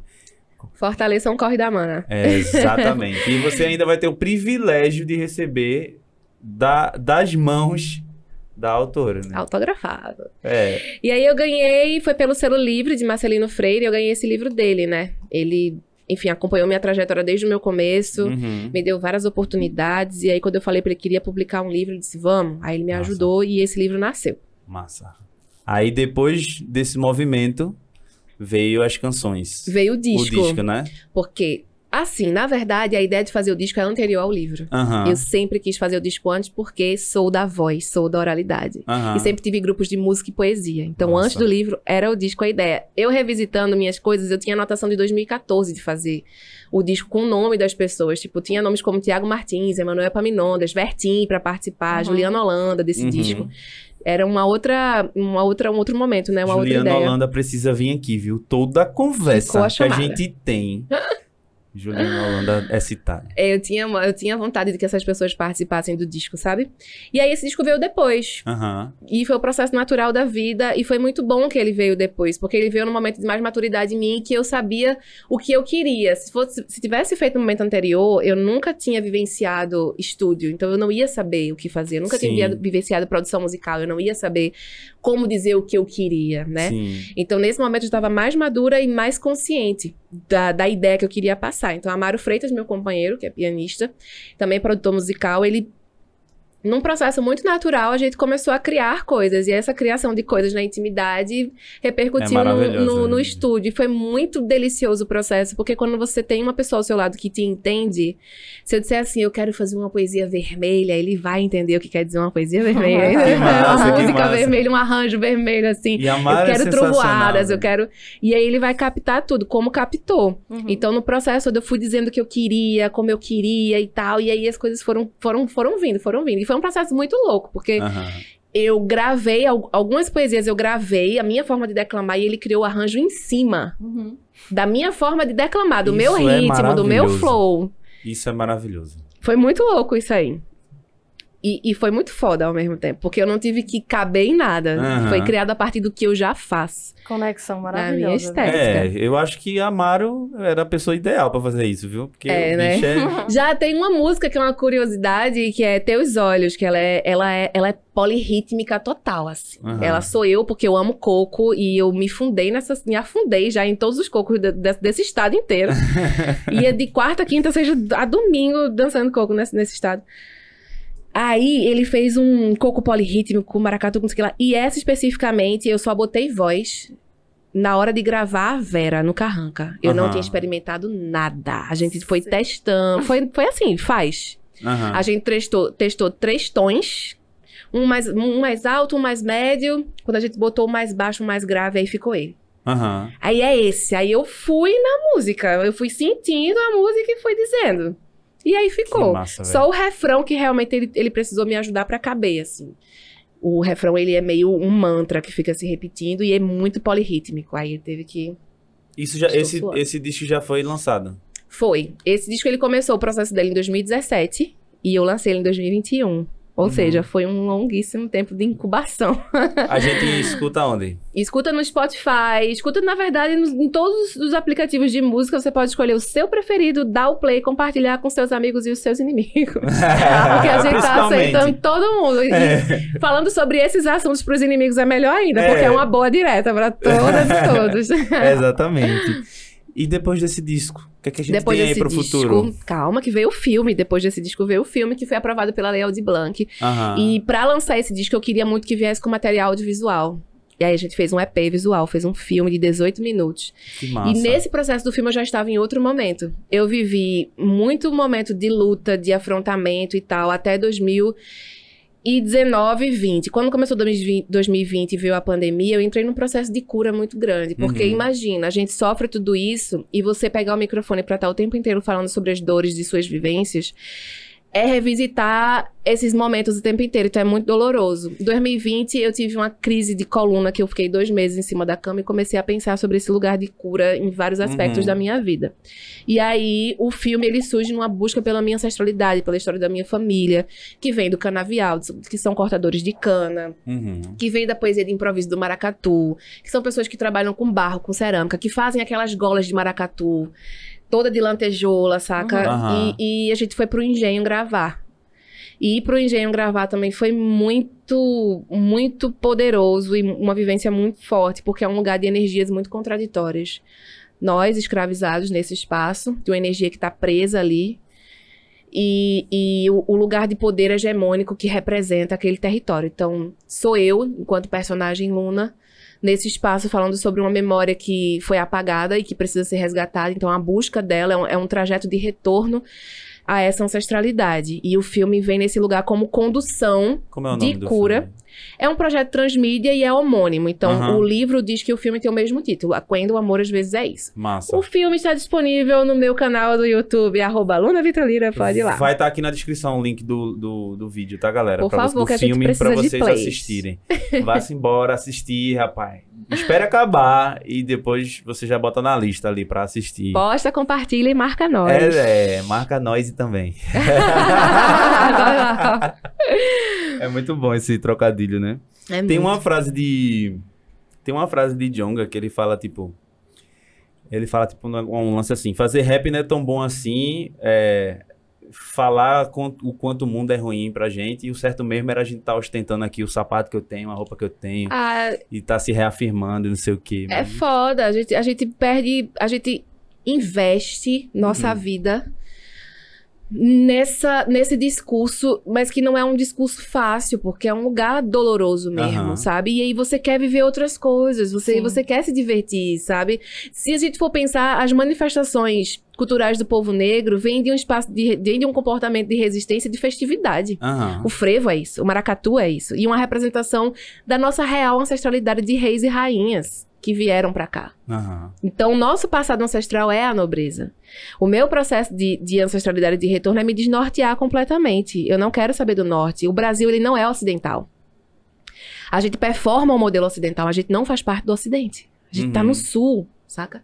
Quando, quando caiu essa ficha em mim, virou uma chave muito poderosa, que é tipo, minhas referências são outras. Aham. E aí, quando eu penso agora cura, ancestralidade, eu penso no lugar da celebração, porque a gente estar bem também é uma forma de afrontar o Sim. sistema, também é uma forma de resistir Sim. num mundo que quer nos ver caídos e mortos. Exatamente. Então, agora, nesse meu processo, eu quero dançar, eu quero falar de cura, eu quero. E o filme, ele existiu também para conduzir as pessoas, porque você escutar o livro, o disco, você leva um baque muito grande, porque Uhum. é muito forte. E talvez você acesse muitos lugares dolorosos dentro de você também, mas se você assiste o filme, o filme vai te trazer uma referência imagética num lugar de poder mesmo, da nossa nobreza, da nossa.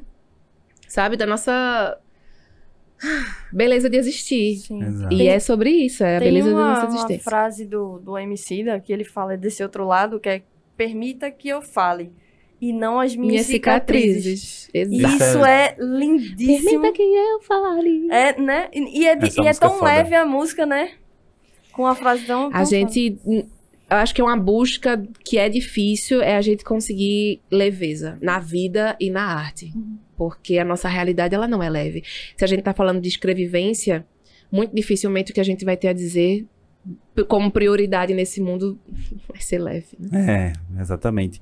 Como é que tu lida com esse, com esse momento que a gente vive dos números, de redes sociais e não sei o que, que tudo tem que ter um milhão, tudo que tem, tudo tem que ser muito, Algoritmos. muito algoritmo e tudo mais. Como é que tu lida com Eu isso? tô tentando começar a estudar um pouquinho, mas assim, é, é, é muito louco, porque a gente vem de uma geração de transição. Aham. É muita coisa nova e é muita informação o tempo inteiro, mas ao mesmo tempo a forma de comunicar a arte mudou e a gente precisa acompanhar essas É, mudanças. Exatamente. Eu não noio. Confesso que eu não noio. Eu sempre, inclusive, fui uma pessoa muito desapegada de esquecer minhas coisas nos cantos. Já perdi muitos celulares na vida. Eu não Aham. vivo grudada em celular. Eu não. É foda, às vezes eu perco ligação. Enfim, é. É isso. Mas precisei aprender Aham. a, a trazer isso como uma forma de trabalho, já que Luna Vitrolira é uma empresa que atua em campos diversos na Sim. arte, né? Então, assim, eu preciso saber vender também o meu trabalho, porque as redes sociais são os novos portfólios, são os novos, no- os nossos lo- novos lugares de venda. Exatamente. E muita gente vai acessar o que você tem a oferecer a partir dali.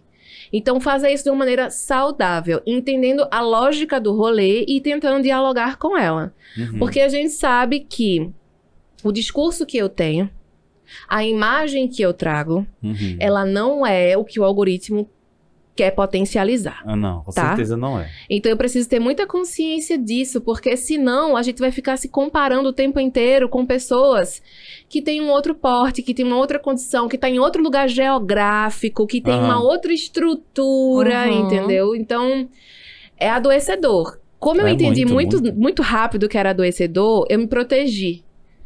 Né? E aí eu venho buscando entender como que se gerencia conteúdo nas redes sociais. É um processo de busca. É. Até porque sou uma empresa de uma pessoa só. Se eu tivesse Aham. grana e estrutura, eu pagaria uma, ag- uma, uma agência, Era porque é o que as keep. grandes artistas fazem. É eu que Tem agências, eu keep. eu keep aqui, ó. eu, eu isso, a gente tá muito nesse rolê, né? Eu conversei um- com o Guga Rocha, que é barista, especialista em café, maravilhoso, botou uns cafés aqui pra gente tomar e tudo mais. Aí ele fez assim, a galera vê o rolê no YouTube, aí ele falou assim: "Vou, ei, eu posso levar um café pra galera?" Aí eu disse: "Pode trazer um café pra galera." Aí eu, passa. Aí eu chegou aqui, tava eu e Suela, aí ele olhou assim e fez: "Falta alguém chegar?" Aí eu disse: "Não, é só nós dois." Aí ele: "Oxe, eu pensei que ia fazer um café pra um monte de gente." Mas é isso, galera. Só quem faz é eu e Suelen Mas só. é porque a gente é bem, né? Mas se gosta de café, foi bom, porque tomou tudo que. tomou pelas outras pessoas que não existem. Nesse rolê de número, eu tô muito assim, tipo, eu nunca tive contato pessoal com para conversar e pra falar com mil pessoas, duas mil pessoas. Então eu tô feliz. Quando mil pessoas me vê, assim, tipo, e gostam do meu conteúdo, se 80 pessoas comentarem positivamente Então. do meu conteúdo, eu tô assim, véi. É, é bom a gente.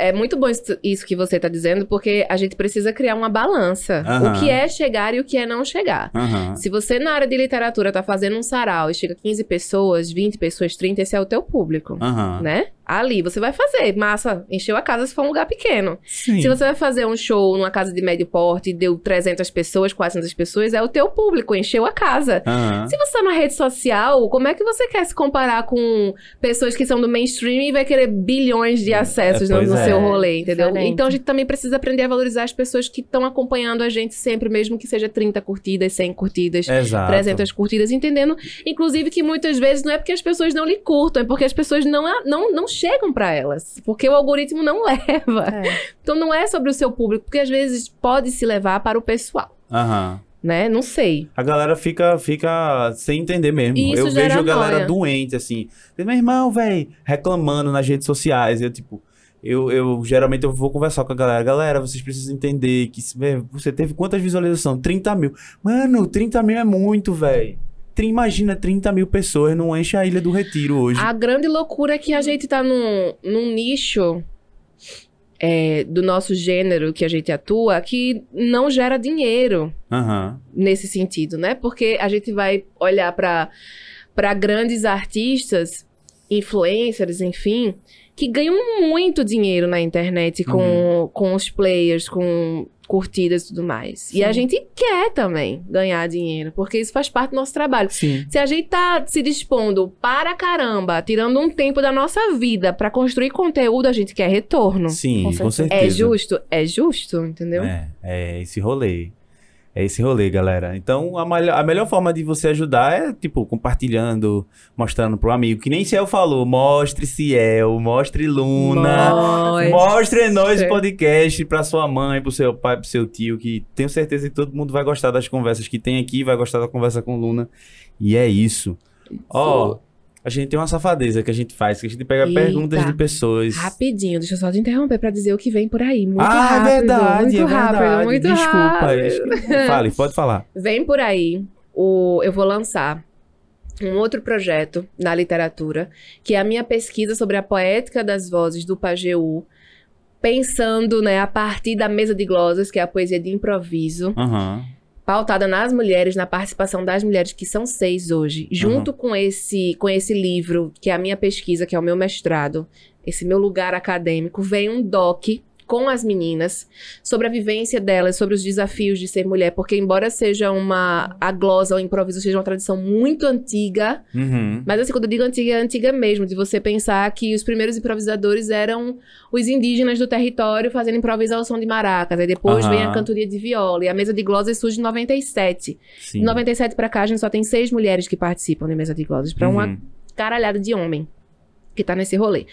E aí vem com o site, com o site acervo, com o perfil da gente, enfim, essa coisa toda. Também Rola- vou. Vai rolar um documentário. né? Também tá rolando a finalização do processo do meu segundo livro de poesia, que é o começo desse meu segundo trabalho transmídia. Quero muito que esse Uhum. livro também venha com disco, também venha com filme. E aí vai vindo um outro formato, que também não vai, não vai se repetir esse formato, mas enfim, não dá pra falar muito sobre isso agora, porque É. é mais pra frente. E uns singles que vão saindo por aí, vão É. começar a sair por aí. Olha aí, galera. De uma aluna cantante compositora, porque eu tenho é, músicas, letras que foram, que viraram música, né? Tipo Sofia Freire, Auroras Aham. Flamboyantes, é um poema meu que ela musicou e inclusive tá na Dita Curva, né? Massa. Que é um projeto coletivo de mulheres da cidade, enfim. E aí vem essa aluna cantante, compositora, nesse, nesse novo projeto também de expansão para uma outra linguagem, né? Que, que, na verdade nem é uma outra, porque eu sempre trabalhei com música também, Aham. mas está chegando por aí. Sem datas, Galera, sem números. É isso. Vá acompanhando o Luna aí nas redes sociais. No Instagram, tu usa o quê? Instagram. Eu uso o Instagram, abri um TikTok. Olha aí. Olha. Não vai ter dancinha, não, né? Ou vai ter dancinha? Disse, por que não? Eu amo dançar. é. que massa. Quem disse que poetas não batem raba? que massa, que Meu massa. E ela pode fazer, apontar assim, fazer uma poesia apontando Dá pra aqui, ó. fazer muita coisa no TikTok. Ainda estou estudando também, gente. Só tem duas postagens no meu TikTok. Então vai lá e me segue, porque eu abri um dia desses. Nada contra a dancinha, tá, galera? Eu, Eu falo amo. mais daquelas. daquelas é, daqueles conteúdos que a gente vê que são sempre Sim, sim. muito parecidos. É porque também assim. exis- existem os padrões, né? É. Existem os modelos ali. Mas, enfim, eu, eu não julgo porque é isso. O mercado está mudando a forma de comunicar arte. E a gente precisa dialogar com esse Exatamente. mercado usando a nossa criatividade, a nossa autenticidade. E gerando novas possibilidades mesmo. De... Mas assim, se eu for pensar em dança, o meu corpo ele é completamente dançante. Os nossos corpos É são isso, dançantes. Então, é dançando o tempo inteiro. Ó, o teu TikTok tá como lá? Tudo é Luna Vitrolira, gente. Arroba Lu- Luna Vitrolira, vocês vão me encontrar em qualquer lugar, até no Twitter. Eu nem posto no Twitter ainda, porque é muito rápido, eu não consigo ainda. E é uma doideira, viu? É uma doideira É o. Twitter. É um limbo lá. É- Você entra e. Não, assim, é, é preciso estabelecer um limite, senão você consome e não cria. Vocês, que são pessoas criadoras, criativas, Isso é Criantes, importante de aquela- falar, hein? é, procurem, se vocês estão, estão sentindo o seu tempo de criatividade afetado, procurem entender onde é que você também está investindo mais o seu tempo, sabe? Porque a gente acaba acompanhando muito mais o trabalho das pessoas, as polêmicas, Isso. do que o nosso próprio trabalho. Então a gente deixa de se desenvolver, deixa de criar projetos, de colocar coisas novas no mundo pra estar somente no celular. E existe um rolê muito louco de reprogramação mental. Uhum. O nosso cérebro está sendo reprogramado a partir dessas tecnologias, desse metaverso. Então, estejam atentos a esse rolê. É que isso, é isso. pe- É, um papo cabeça. Exatamente, galera. Fiquem ligados. Fiquem É, ligados. fiquem ligados. É, vamos pra safadeza então, né? que eu Vamos, peço vamos, conversa. safadeza. Eu pego aqui as perguntas Vá, mande lá. de pessoas que te te mandaram aqui. E aí eu boto pra tocar um áudio aqui. Tá, poxa. É. Pergunta de Maiara. Não, Ma Maíra, Maíra, Maíra. Maíra. Eu, eu sou analfabeto. Ma- Pergunta de Maíra. Oi, Luna. Primeiro, parabéns por todo o seu trabalho. É incrível. E uma coisa que mais me marcou em toda a sua trajetória como artista foi aquela apresentação maravilhosa no teatro que você fez, o lançamento de Aquenda, O Amor às vezes é isso. Eu queria entender de onde veio aquela inspiração, porque você fez um lançamento de um livro de um jeito que o Recife não via daquele jeito, sabe? Naquela época e que me marcou muito, emocionou todo mundo ali dentro daquele teatro. Acho que foi tão profundo que só de falar eu me arrepio daquele momento. Me conta um pouco como veio a inspiração, de onde você tirou aquilo ali, como foi também o processo de produção, né? E como foi a correria, porque provavelmente foi correria. Um cheiro. Gente, esse lançamento ficou realmente marcado na cidade. E Maíra, eu... obrigado pela pergunta, viu? E assim, Maíra, quero dizer pra vocês que Maíra é um- uma profissional incrível que pensa em empreendedorismo hoje. Então, enquanto mulher negra, pensar esse mercado do empreendedorismo pra gente, pra comunidade, né? Como a gente pode se fortalecer, fazer e tal. Ela é uma, uma referência, assim, gigante. E eu falo isso porque sou da autogestão, né? A gente não tem produtoras de literatura aqui na Exato. cidade. Então, se liguem nela, na página dela. Depois, se vocês puderem deixar a página Massa, dela aí pra galera acompanhar os conteúdos também. que ela solta. E é o seguinte, gente, eu lancei. Tá convidada, viu, Maíra, pra vir aqui. Vem, Maíra! Esse livro foi lançado em 2018, agosto, dia 30 de agosto. Foi tão marcante que eu lembro a data, 30 de agosto de 2018. E assim, o processo foi um processo de- da ideia, foi muito natural, porque eu sou essa pessoa da performance. Eu sempre Aham. declamei na rua, sempre trabalhei com música e poesia. Eu já queria é, lançar o disco e já queria que o livro se tornasse um espetáculo, porque eu sempre quis teatro na minha vida também. Sempre fiquei nesse lugar da performance, da atuação, de ser atriz, de ser poeta, de ser. É um entre-lugar, né?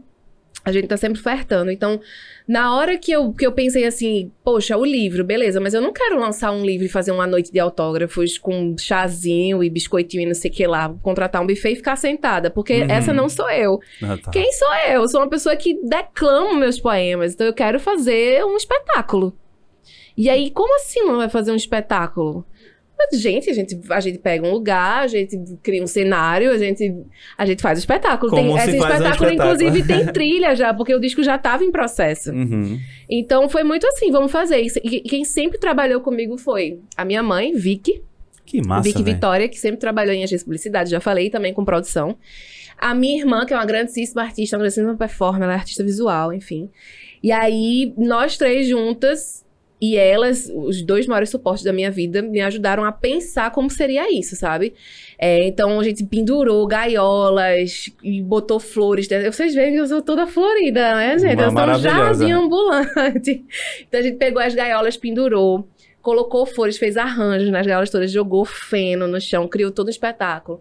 Fez uma luz muito incrível. Quem me acompanhou nesse espetáculo foi Clécio Rimas soltando já as bases, Aham. Amaro tocando o piano, é, Gilu Amaral na percussão. Foi Gilu um- maravilhoso. foi um negócio muito Só incrível. fera, né? Só, Só fera, feras, só assim. fera. E aí, de participação, no espetáculo teve Bione, Uhum. Marcelino Freire. Foi assim, participação especial, entendeu? E a minha irmã fez a abertura com uma performance incrível também. Eu come- O único poema que não era meu era um poema de Zé da Luz, que é um poeta da Paraíba, do século retrasado. E ele tem um poema longuíssimo de 10 minutos em que ele assume que matou a esposa no dia do próprio casamento pra provar que era um bom atirador. Então, ele, Aham. ele é um atirador na cidade, muito famoso, ele tá bêbado. A mulher bota uma flor, ele vai a- e acerta ela e ele tá depondo, contando isso. E a partir disso eu começo os meus poemas dizendo: o amor é feito bala perdida que acerta um desavisado. Aham. Começa daí. E aí eu peguei esses poemas, criei, peguei essa narrativa, construí a narrativa pensando no espetáculo, com essa trilha sonora e com participações. E virou o lançamento do Aquenda. Quando Que terminou o coisa bonita. espetáculo, a noite de autógrafos. E aí eu era uma personagem, com figurino, tinha tudo, né? Que massa. Sempre que eu vejo você, Luna, é sempre assim. Ah. Já chega chegando. Obrigada De a corpo e Deus. alma. E aí, as pessoas nunca tinham visto um lançamento na cidade desse jeito, então Aham. todo mundo fala. Agora, o que ela traz aí? Como foi o corre? O corre foi um corre doido. Uhum. Porque foi uma iniciativa independente, totalmente baseado na bilheteria. A gente esperava a bilheteria, né? Uhum. Ó, a, gente vai- a gente pode arrecadar até tanto, então vai dar pra pagar isso, isso, isso e isso. Ou ia tirar do bolso, porque a Sim. bilheteria é incerta. Mas a gente lotou o Apolo. Que massa. Na época não tinha pandemia, deu jeito de empurrar todo mundo pra dentro. Eu vendi todo. Sabe o que é todos os livros? Todos os livros. Que massa, velho. Eu tenho esse, esse espetáculo registrado, filmado, fotos dessa noite, foi su- super incrível.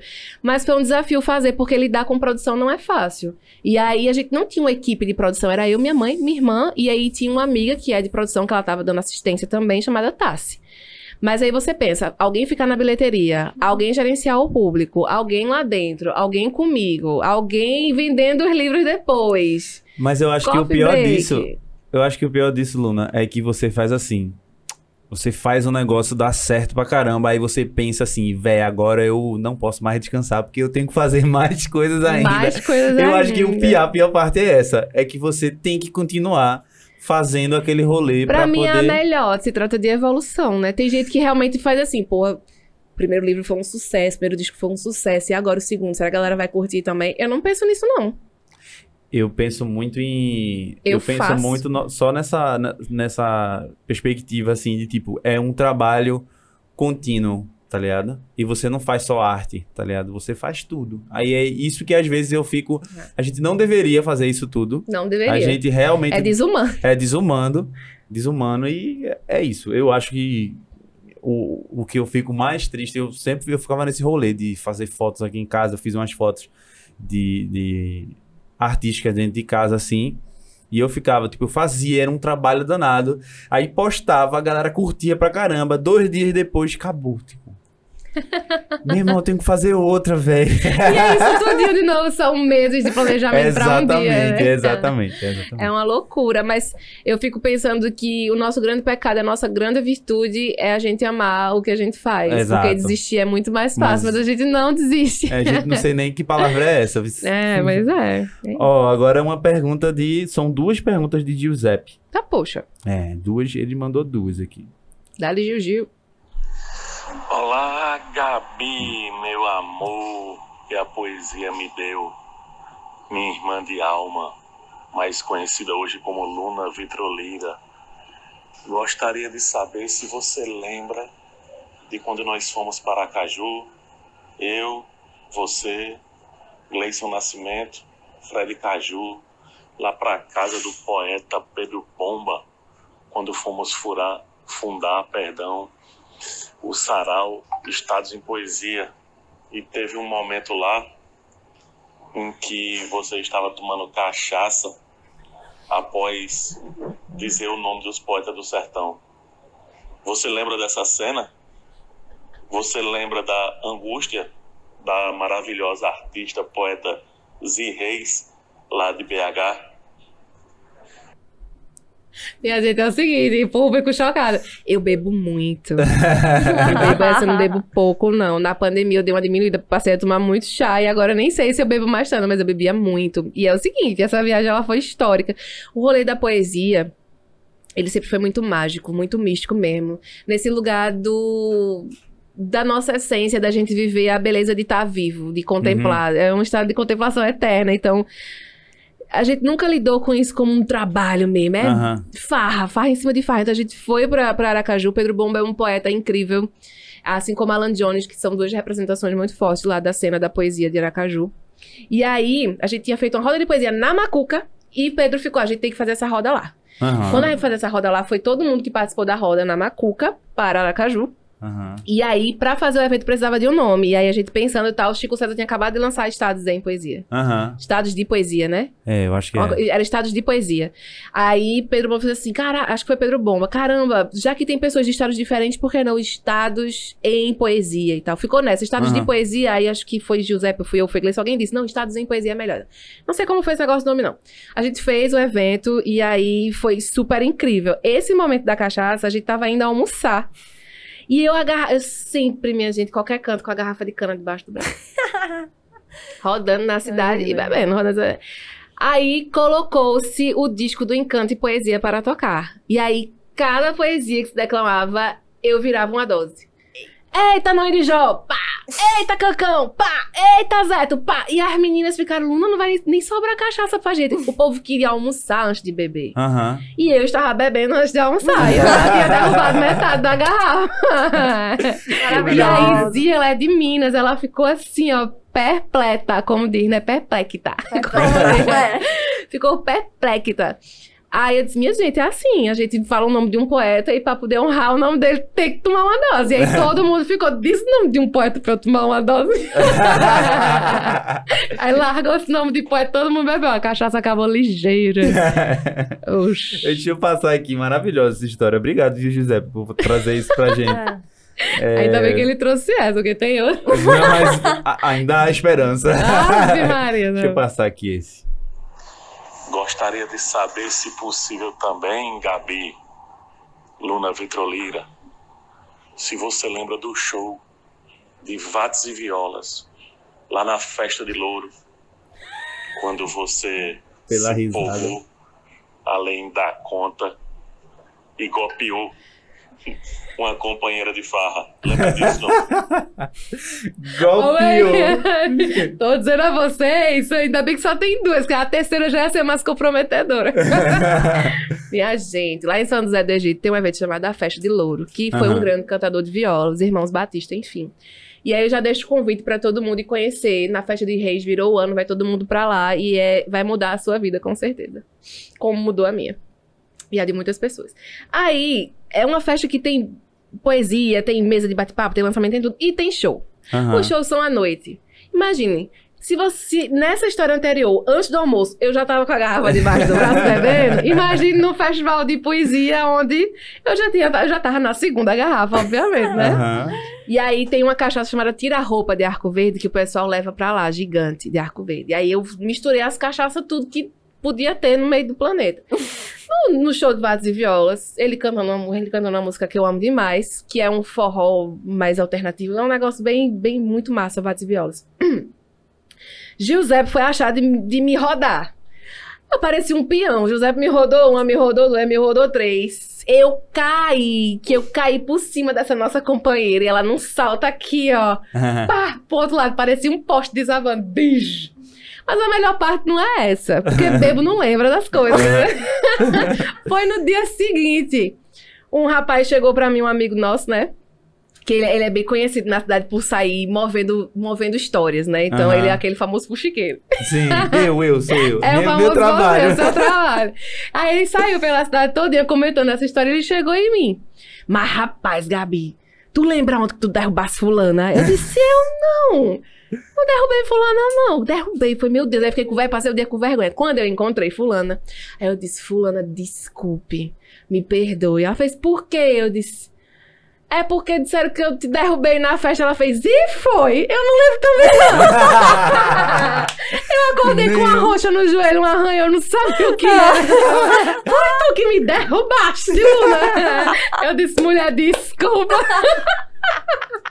É nesse nível. Que maravilha, cachaça, que maravilha, velho. Que nesse maravilha. nível, mas é saudável. A gente podia ter. Cara, a gente nem te ofereceu cachaça. Pois é. Opa, aí pode gente- oferecer na saída, não tem nada não. Pronto, Que daqui eu vou pra outro canto, Serra já vou calibrada. Eu fui Tá pra Serra aqui, Talhada tirei. com o Carlinhos. Sim, Carlos Silva. trouxesse uma de Filho, lá. Carlos Carlos Filho, Filho. Carlos Filho. Toda vez eu erro o nome dele, do meu galego. E aí eu peguei uma lá no Museu do Sertão, que ele fez um show lindo lá, maravilhoso. Foi Aí, massa. Serra Talhada é Pajeú, é quente. eu, oxi. velho, é boa, com certeza é Meu boa. Deus. Na hora de sair, sermidão, que aí eu saio calibrada. Pronto. Aí a Maiara Pera mandou aqui uma pergunta pra você. Olha, eu tenho duas perguntas para a Luna. A primeira pergunta é sobre o processo de composição como compositora de Luna, se é diferente do processo como escritora. E se for diferente, qual a diferença? Se não for diferente, como é que é esse processo? De onde vem, para onde vai e o que ela faz? E queria dizer que eu acho Luna linda e maravilhosa e que eu tô morrendo de saudade. Deixa eu mandar outra. A primeira gente a responder essa? Vai ser as duas de uma vez. Vamos, deixa eu mostrar essa. Essa aqui é sensacional, galera. Eu queria fazer uma pergunta pra Luna Vitroleira. Luna, você gosta de mim? O que, é que você acha de mim? Sensacional. Eu vou começar de trás para frente. Mayara Pera, você é sensacional, uma existência muito plena, muito brilhante, uma artista incrível, que compõe absurdamente, que tem uma estética muito maravilhosa na, na questão das palavras, na presença, na musicalidade, na sonoridade. Você é uma artista completa, que compõe, que canta, que toca, que interpreta e que também se produz. Produtora musical, sim. Então, eu acho você uma artista incrível, genial e desejo muita prosperidade. Essa, essa é a, a resposta. A outra. Falar de composição é sempre, um, é, é sempre místico, né? Porque, Aham. pra mim, escrever, compor, fazer arte sempre faz, faz parte de um processo ritualístico. Eu tenho a minha preparação energética e psicológica, enfim. As ideias, elas vêm o tempo inteiro. Eu anoto as ideias o tempo inteiro tanto para pensar música como para pensar a escrita no lugar da poesia, pensando no poema mesmo, né? E são lugares para mim completamente diferentes, sim. Quando eu vou escrever uma poesia, eu penso num propósito. Comecei como agente da palavra, isso me deu responsabilidade política no sentido de eu preciso saber o que eu quero dizer, como eu quero atingir as pessoas. Então, se eu quero mover prazer, se eu quero mover revolta, se eu quero mover compaixão, se eu quero mover. A poesia vem nesse lugar pra mim. Eu tenho. Eu, eu- me vem uma temática, eu sou inspirada pelo que tá acontecendo no mundo por uma temática ou comigo, e eu sento pra escrever uma poesia.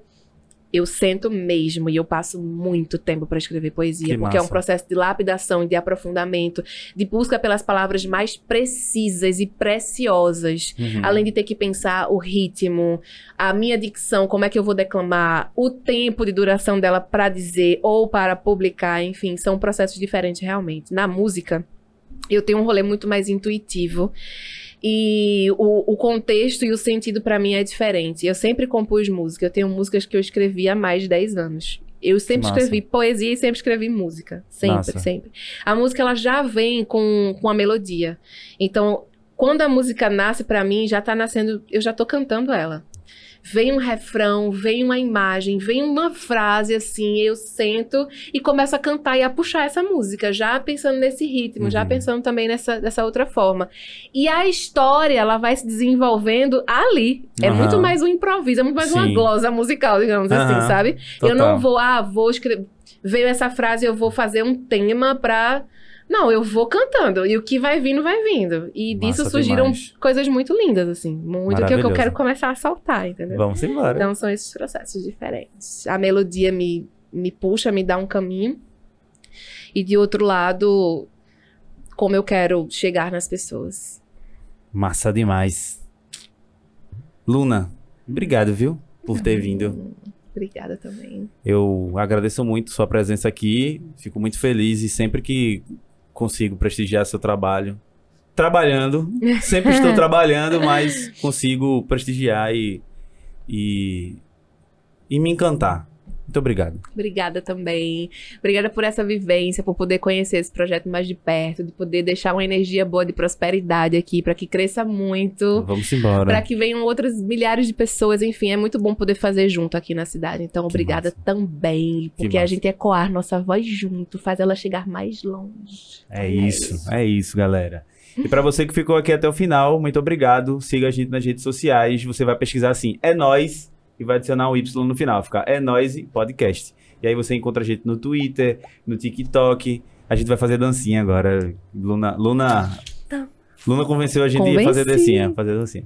É, no Instagram, nas plataformas digitais de áudio e no YouTube. Então, fortalece esse rolê aí que tá massa. Comenta aqui embaixo também quem é, quem é que tu quer que venha aqui conversar comigo, fuxicar mais eu. E vamos embora. E é nóis. É nóis. que massa.